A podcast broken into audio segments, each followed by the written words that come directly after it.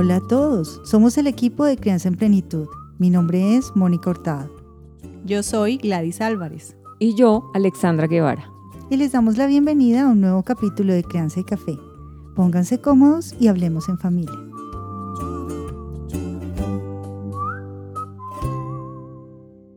Hola, soy Mónica Hurtado y hoy vamos a hablar de amabilidad y firmeza, dos aspectos muy importantes de la educación de los niños. A veces parecen opuestos, pero son complementarios. Uno no puede ejercerse sin el otro. En este podcast nos vamos a centrar en la amabilidad. La amabilidad es importante para mostrar respeto por el niño. La firmeza es importante para mostrar respeto por nosotros mismos y por las necesidades de la situación. Los métodos autoritarios suelen carecer de bondad, los métodos permisivos carecen de firmeza. La amabilidad y la firmeza son esenciales para la disciplina de los hijos. Muchos padres y maestros luchan con este concepto por muchas razones. Una es que a menudo no tienen ganas de ser amables cuando un niño les está apretando los botones. Eso quiere decir que los presiona o que está siendo grosero y irrespetuoso. Pero si los adultos quieren que los niños controlen su comportamiento, ¿es demasiado pedir que los adultos aprendan a controlar su propio comportamiento? A menudo son los adultos quienes deben tomarse un tiempo de descanso hasta que puedan sentirse mejor para poder hacerlo. Muchos padres tienen nociones erróneas sobre la bondad. Uno de los errores más grandes que cometen algunos padres cuando deciden probar la disciplina positiva es volverse demasiado permisivos porque no quieren ser castigadores.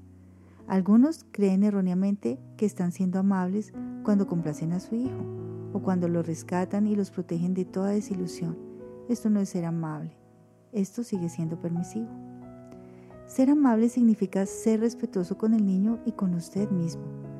No es respetuoso mimar a los niños demasiado. No es respetuoso rescatarlos de todas las decepciones para que no tengan la oportunidad de desarrollar sus músculos de la decepción. Es respetuoso validar sus sentimientos. Puedo ver que estás decepcionado o enojado o molesto. Ahora echemos un vistazo a ser respetuosos con nosotros mismos. No es amable permitir que los niños nos traten mal, de manera irrespetuosa o grosera. Aquí es donde se pone un poco complicado.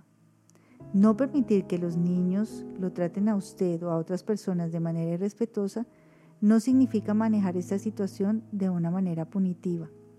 El castigo es irrespetuoso. Entonces, ¿cómo lo debemos manejar? Supongamos que un niño le responde de una manera grosera o lo quiere herir con lo que dice. Una forma amable y firme de manejar esta situación es salir de la habitación y decirle en este momento no puedo escuchar tus objeciones. Algunos pues se preguntarán, ¿pero esto no le permite al niño salirse con la suya? La verdad es que no podemos hacer otra cosa que tratarnos a nosotros mismos con el respeto cuando no podemos controlar el comportamiento del otro. Alejarse es tratarse a sí mismo con respeto y es un modo sólido para que los niños aprendan la necesidad de un espacio para enfriarse cuando los sentimientos están desbordados. Siempre se puede hacer un seguimiento más tarde, cuando todos hayan tenido la oportunidad de calmarse para sentirse mejor y poder hacerlo bien. El seguimiento podría verse así. Hijo, lamento que estés enojado.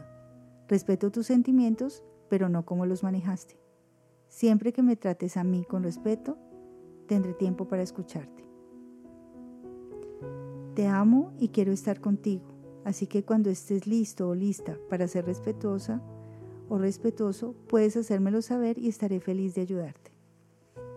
Luego podemos enfocarnos en encontrar una solución que sea respetuosa para las dos partes. Es mejor decirle al niño lo que va a hacer con anticipación cuando todos estén más tranquilos. Hasta aquí la amabilidad. En un próximo podcast hablaremos de la firmeza. Síguenos en nuestras redes sociales, Facebook e Instagram como arroba crianza en plenitud y en nuestro sitio web www.crianzaenplenitud.com.